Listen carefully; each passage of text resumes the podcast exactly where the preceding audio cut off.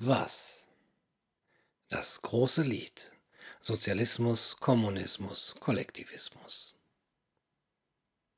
Es gibt nicht nur den einen Feind der Menschheit, den geistig minder bemittelten, es gibt noch einen anderen, den Idealisten.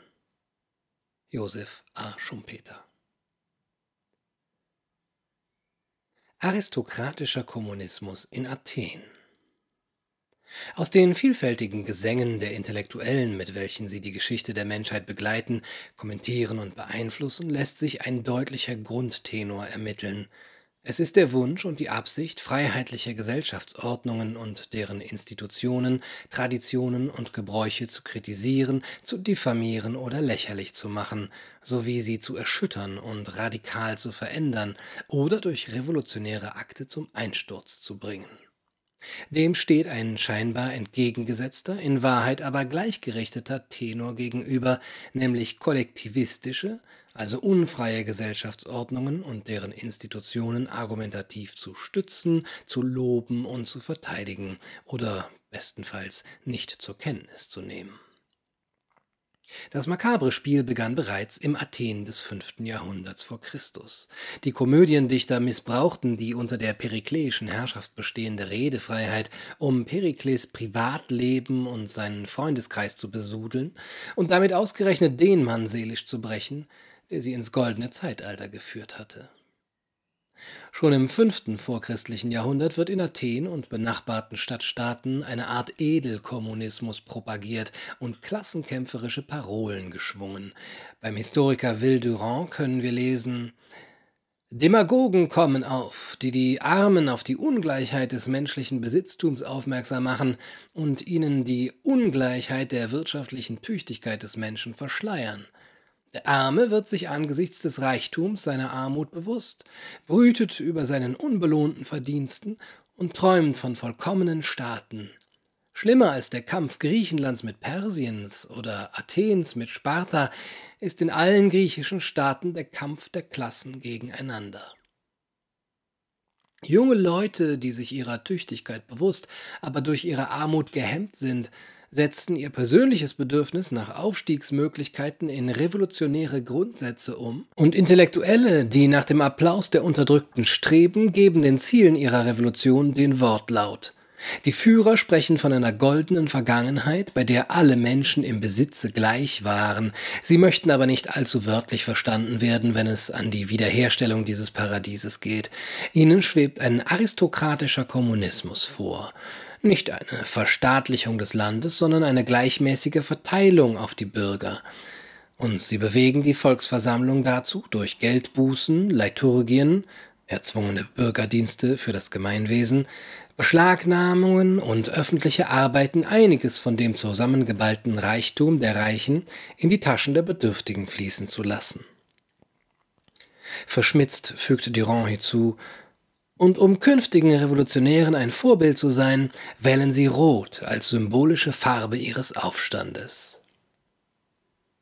Zweifellos hatte das Bedürfnis der Intellektuellen nach Wirtschafts- und Gesellschaftsklempnerei auch etwas mit dem neuartigen Phänomen Demokratie zu tun, und das wird sich später mit der Wiedergeburt der Demokratie, jedenfalls der kontinentaleuropäischen Wiedergeburt, in der Französischen Revolution fortsetzen. Näheres dazu soll jedoch den Warum-Kapiteln vorbehalten bleiben.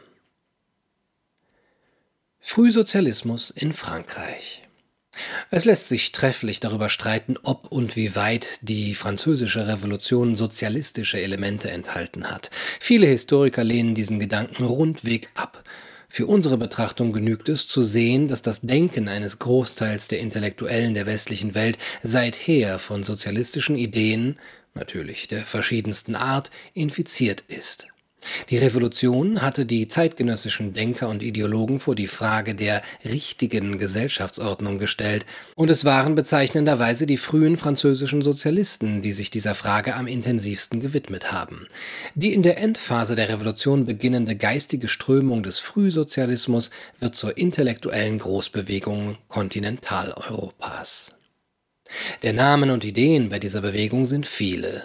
Beispielhaft seien genannt der von Jean-Jacques Rousseau, von Abbé Mably und Morelly beeinflusste Jakobiner Babeuf, der selber wiederum Buonarroti und Blanqui geprägt hat, und von dessen Vorschlägen zur Einführung von Konzentrationslagern zur Umerziehung Andersdenkender es später ideologische Verbindungslinien zu Lenin geben sollte. Daneben der an Condorcet anknüpfende Saint-Simon, dessen Schüler Bazard und Enfantin mit ihrer Lehre von der Ausbeutung der Arbeiter durch die Unternehmer und von der Verderblichkeit des freien Wettbewerbs gewiss auch Einfluss auf Marx ausgeübt haben. Des Weiteren Charles Fourier, der mit seiner radikalen Kritik an der bürgerlichen Gesellschaftsordnung und besonders des Handels und der Ehe, der einst Friedrich Engels inspirieren sollte. Ferner Etienne Cabet, Begründer der Anhängerschaft des ikarischen Kommunismus mit seinem Roman Voyage en Ikarie 1842, der nach England floh und später in den USA bei der Gründung kommunistischer Gemeinden scheiterte. Des Weiteren Louis Blanc, der 1854 nach England floh und dort seine Ideen verbreitete es wären noch viele Namen zu nennen. Bei den angeführten handelt es sich nur um die bedeutendsten und politisch einflussreichsten Köpfe. Das Missglücken des Juni-Aufstandes der Arbeiter 1848 und letztlich der Staatsstreich Napoleons III. 1851 beendeten die Phase des französischen Frühsozialismus.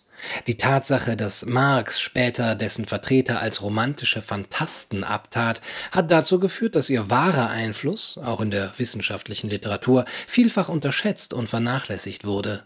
Aber sein Verlöschen als politisch virulente Bewegung hat seinem geistigen Weiterwirken kein Ende gesetzt. Fast alle Ideen und Wahngebilde, die seine Vertreter entwickelt hatten, von der Einschränkung des Eigentums bis zu seiner vollständigen Abschaffung, von der Verteufelung des Handels und der Konkurrenz bis zum Recht auf Arbeit, und zur allgemeinen Arbeitspflicht, von der Auflösung der Familie bis zur umfassenden ideologischen Jugenderziehung, von der Ausbeutung der Arbeiter bis zur Genossenunternehmern, von der Ausführung gigantomanischer gemeinnütziger Industrieprojekte bis zur zentralisierten Umverteilung, von der Verstaatlichung der Produktionsmittel bis zur Planwirtschaft durch Beamtenapparate, von der Bereitstellung zinsloser Staatskredite bis zur Organisation berufsständischer Kartelle, von der völligen Neuordnung aller menschlichen menschlichen Beziehungen bis zur Bildung von Großgruppengemeinschaften, Phalange, vom Isolationismus bis zur Idee von einer französischen Menschheitsnation, von staatlich verordneten Ehen bis zur freien Liebe. Alles das wird in den späteren sozialistischen und kommunistischen Bewegungen wieder auftauchen, mal in mehr und mal in weniger veränderter Form. Außerdem setzte sich durch die Schriftenflut der Frühsozialisten in den Köpfen der wachsenden Bevölkerungsmassen und der noch rascher zunehmenden intellektuellen Zahl die von grandiosem Irrtum geprägte Idee von einer bewusst planbaren und nach idealen Vorstellungen organisierbaren Wirtschafts- und Gesellschaftsordnung fest, die von nun an nie mehr erlöschen sollte. Die Einwirkung des französischen Frühsozialismus auf England blieb relativ gering, mit Ausnahme des eingewanderten Louis Blanc und der führenden Köpfe des englischen christlichen Sozialismus John Malcolm Forbes Ludlow, Frederick Denison Maurice und Charles Kingsley.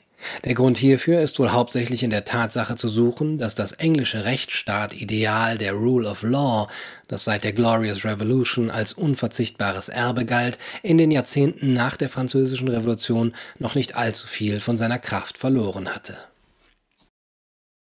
Das stumme Lied verharmlosen und verschweigen.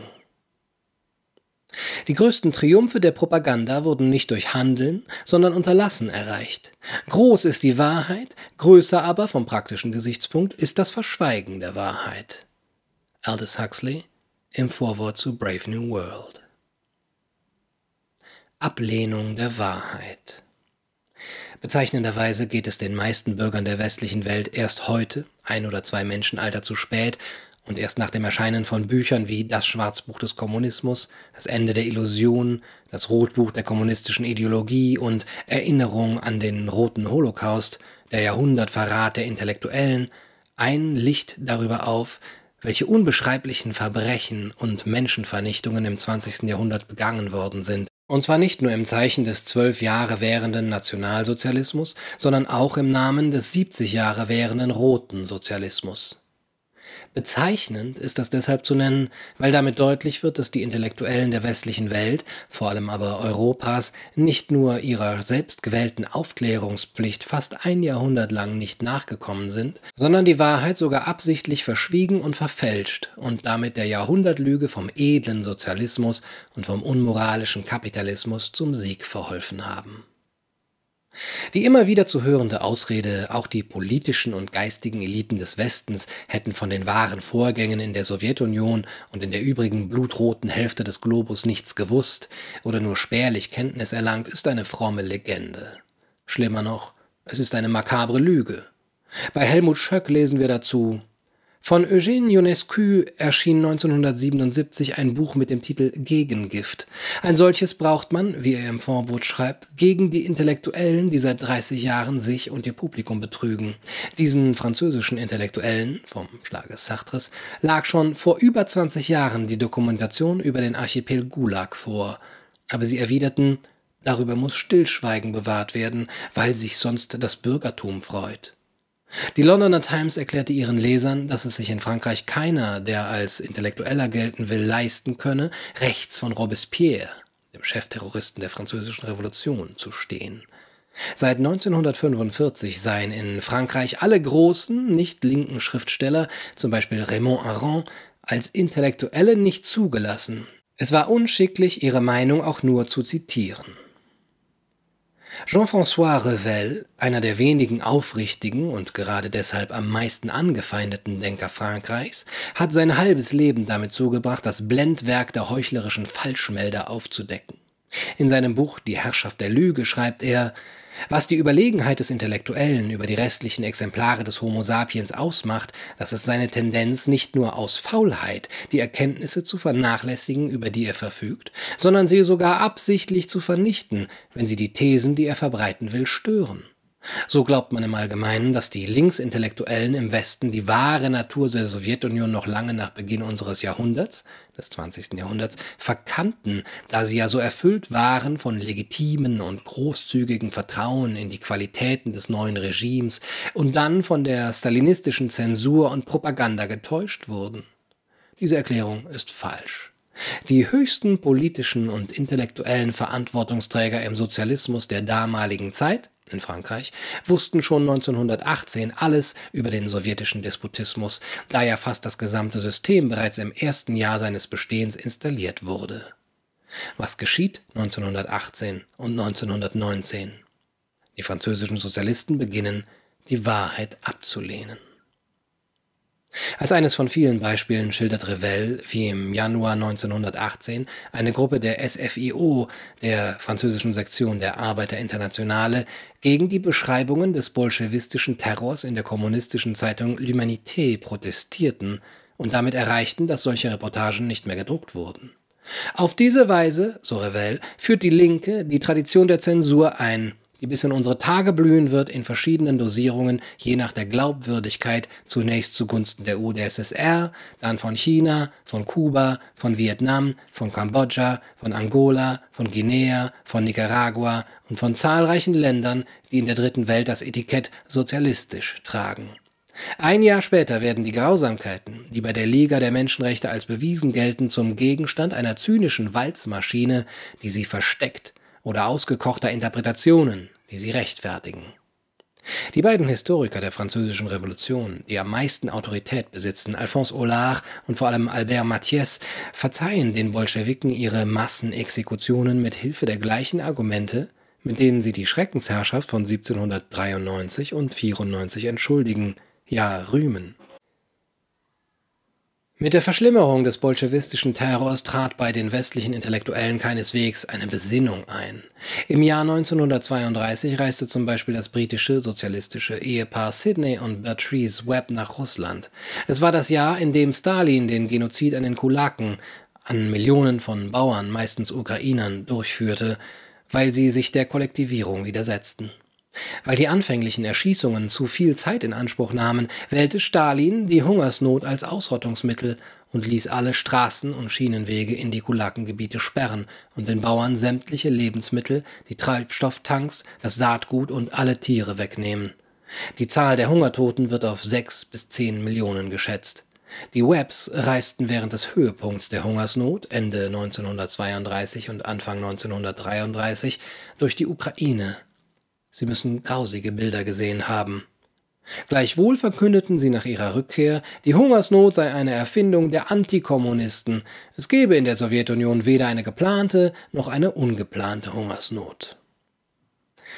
Derselbe Geist, der noch immer fast ausschließlich von links weht, schreibt auch heute, am Anfang des 21. Jahrhunderts, das Chaos im nachsowjetischen Russland nicht dem 70-jährigen sozialistischen Totalitarismus zu, sondern dem Versagen der Marktwirtschaft. Killing Fields mit Beispielen solcher Art würden sich ganze Bibliotheken füllen lassen. Ja, die Medien- und Publikationslandschaft des gesamten 20. Jahrhunderts ist ein einziges Gigabeispiel für den Lug und den Trug, der sich um die Weltkatastrophe namens Sozialismus rankt, und für die fahrlässige und absichtliche Blindheit der intellektuellen Gefolgschaft gegenüber den schlimmsten Verbrechern der Menschheitsgeschichte. Sogar die 60 Millionen Toten im Gefolge von Maos großem Sprung nach vorn sind in den westlichen Medien und von den sich in diesen Medien massenweise tummelnden Intellektuellen 25 Jahre lang vertuscht worden. Aber auch danach wurde das Geschehen nur mit ein paar lapidaren Nebensätzen abgetan. Und als nach dem Rückzug der USA aus Südostasien die Killing Fields in Vietnam und Kambodscha kamen, war dieser größte Holocaust der Weltgeschichte nach Hitler der akademischen Jugend kein Sterbenswörtchen wert und natürlich schon gar keine Großdemonstration von der Art, wie sie zuvor mit ihrem Ho Ho Ho Chi Minh Geschrei gegen die USA veranstaltet hatten.